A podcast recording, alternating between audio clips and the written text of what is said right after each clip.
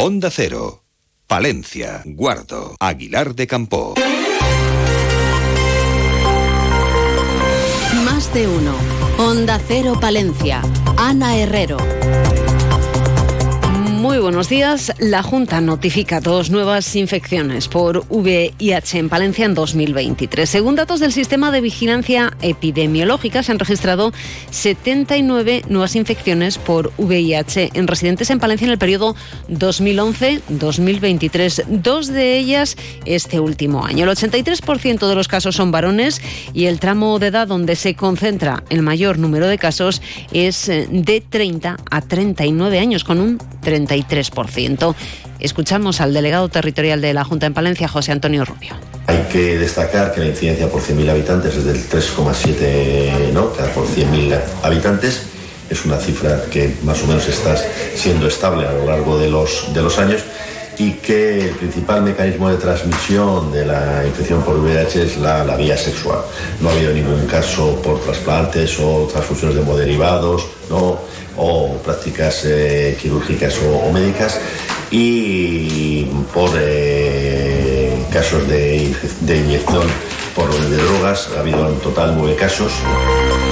En unos instantes miramos a otros temas que conforman la actualidad de este miércoles en nuestra provincia. Comencemos antes la previsión del tiempo. Lo hacemos con una temperatura que en estos momentos ronda los 11 grados en el centro de la capital. Desde la Agencia Estatal de Meteorología nos cuentan cómo va a ser a lo largo de la jornada. Buenos días. Muy buenos días. En la provincia de Palencia tendremos cielo nuboso cubierto con precipitaciones débiles más frecuentes en la cordillera cantábrica. Las temperaturas máximas se mantendrán sin cambios con valores de 15 grados en Palencia y Aguilar de Campo, 14 en Carrión de los Condes o 12 en Cervera, Pisuerga y Guardo. El viento estará de suroeste con rachas muy fuertes. Es una información de la Agencia Estatal de Meteorología. Grupo San Millán, Tanatorios Funerarias, les ofrece la noticia del día. El Museo de la Semana Santa de Palencia será una realidad esta legislatura. Esa es la intención del Ayuntamiento de la capital al estar incluido en el borrador de trabajo de la Concejalía de Cultura. Así lo ha confirmado el titular de Cultura, Francisco Fernández, tras la pregunta realizada por Onda Cero. El concejal de Cultura considera que el proyecto será una realidad a lo largo de esta legislatura y señala a la Iglesia de San Francisco como espacio donde se podría ubicar hay que ver cómo, lo, cómo, cómo, se generan los horarios de discurrir de las procesiones, en qué lugar nos conviene que se hagan los tiros de cámara, etcétera. Entonces, bueno, es una negociación que tarda, lleva su tiempo. No, no, no, no sé ahora decirte, me imagino que los días que van a retransmitir sean los eh, jueves santo, viernes santo, que son los consistentes, lógicamente, lo que hace siempre Televisión Española. Le escuchábamos hablar de esa próxima edición de la Semana Santa que recordemos está a punto de rubricar ese acuerdo con Televisión Española para la retransmisión de mm, varias de las eh, procesiones que, van a tener lugar en, eh, en Palencia.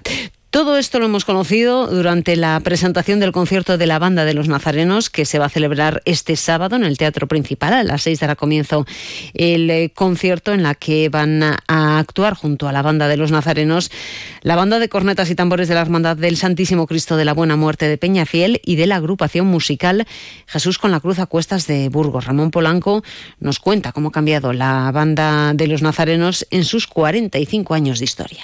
Bueno, pues esto supuso un cambio de mentalidad, un trabajo muy grande, hasta que en el 86, 87, bueno, pues las mujeres entran también con pleno derecho en las cofradías, por lo menos en la nuestra, entran también en la banda y las cofradías y la banda en este caso se dimensionan y así pues hasta ahora.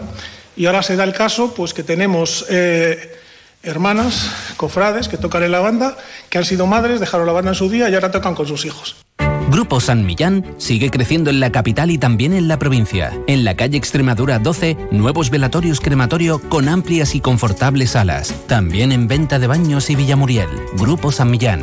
Siempre a su servicio las 24 horas del día en el teléfono 979 166 200.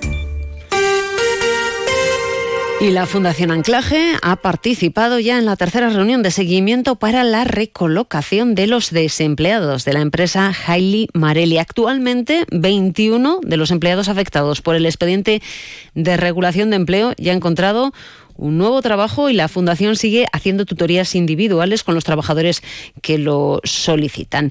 Y finalizan las concentraciones en Gestam tras alcanzar un acuerdo con la dirección en el Serla el pasado viernes.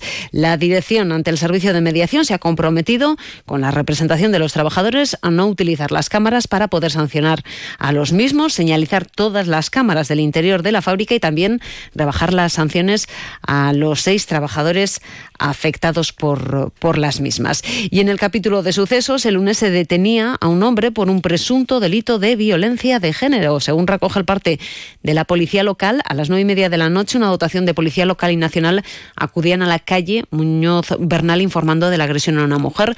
Se identificaba un varón de 56 años y una mujer de 27, así como a varios testigos del hecho, por lo que se procedía a la detención del varón por un presunto delito de violencia de género. Y además, un hombre. Eh, eh, ha sido denunciado al circular a gran velocidad con dos galgos atados a su vehículo. Y ayer Izquierda Unida celebró la rueda de prensa en Palencia, donde anunciaba que ha presentado en la Fiscalía una denuncia contra el vicepresidente de la Junta, Juan García Gallardo, por delito de odio. Escuchamos a Rocío Blanco. Entendemos que es muy grave lo que ha hecho alguien que además representa a una de las instituciones más importantes del Estado español, como es eh, una comunidad autónoma, en este caso la comunidad autónoma de Castilla y León, y entendemos que el fiscal tiene que tomar cartas en el asunto. Una denuncia que se basa en el vídeo subido por el vicepresidente de la Junta, la Red X, en el que delante del hotel de Medina del Campo, en el que se realojó a los inmigrantes llegados de Canarias, García Gallardo expresaba un no rotundo a la invasión migratoria, afirmando que los 183 inmigrantes eran ilegales, jóvenes, varones en edad militar y señalando a las ONGs. Ya me ha llegado el kit de vasectomía y ligadura de trompos para mi chico y para mí. ¿Lo harías? Con tu salud bucodental tampoco te la juegues. Someterse a tratamientos y supervisión de un dentista colegiado tiene muchos riesgos, como perder dientes, dolores crónicos y problemas al hablar. No hay fórmulas mágicas. La salud oral es cosa de profesionales. Colegio de Odontólogos y Estomatólogos de la Octava Región. 8 y 27 minutos, miramos a nuestro mundo rural. Onda Cero con el mundo rural palentino. En Onda Cero hablamos de nuestros pueblos, de sus gentes e iniciativas. Y en esta ocasión hablamos de investigación centrada en la salud de nuestras explotaciones agrícolas. El campus de la Yutera cuenta con el primer invernadero de seguridad biológica de Castilla y León y entre otros usos va a utilizarse para llevar a cabo estudios con especies patógenas invasivas. Va a permitir la recreación también artificial de las nuevas condiciones que se van a desarrollar en bosques y cultivos bajo la influencia del cambio climático. Lo explicaba así el director del grupo investigador Julio Díez Casero. Hasta ahora nosotros pues estamos trabajando con organismos que realmente no tienen demasiada peligrosidad porque eh, realmente bueno, pues están por todos los sitios, afectan a vegetales y demás, siguen teniendo poca peligrosidad para humanos, pero los nuevos organismos que entran en el momento que entran y están poco distribuidos, pues eh, hay que empezar a conocer sus características y su potencialidad de daño. Y eso solamente se puede hacer en una infraestructura como esta. Entonces, esta realmente es una infraestructura única en Castilla y León. Y también les contamos que la Diputación planta más de 1.500 árboles en el Camino de Santiago para dotarlo de mayor diversidad, mejorar el paisaje y crear sombra con el objetivo de hacerlo más atractivo al peregrino. Además, Revenga de Campos impulsa la construcción del teleclub de la localidad, que cuenta con un presupuesto de más de 150.000 euros, de los que la Diputación aporta 72.500. Y finalmente, apuntar que el Aguilar Film Festival vuelve a programar paralelas para fomentar el encuentro entre los cineastas y con el público. A las 12 y 25 vuelve la actualidad local y provincial. Lo hacen más de uno Palencia, Julio César Izquierdo. Hoy con qué protagonistas. Jornada de miércoles en la que hablaremos con el alcalde de Guardo, con Juan Jesús Blanco, en un día donde tendremos los consejos de nuestra enfermera Beatriz Núñez y de todo un poco con Susana Sánchez sin dejar de lado la actualidad de Diputación en nuestro tiempo del pregonero. 12 y 25, buenos días, Radio Cercana. Terminamos, alcanzamos las ocho y media. Pasen un buen día.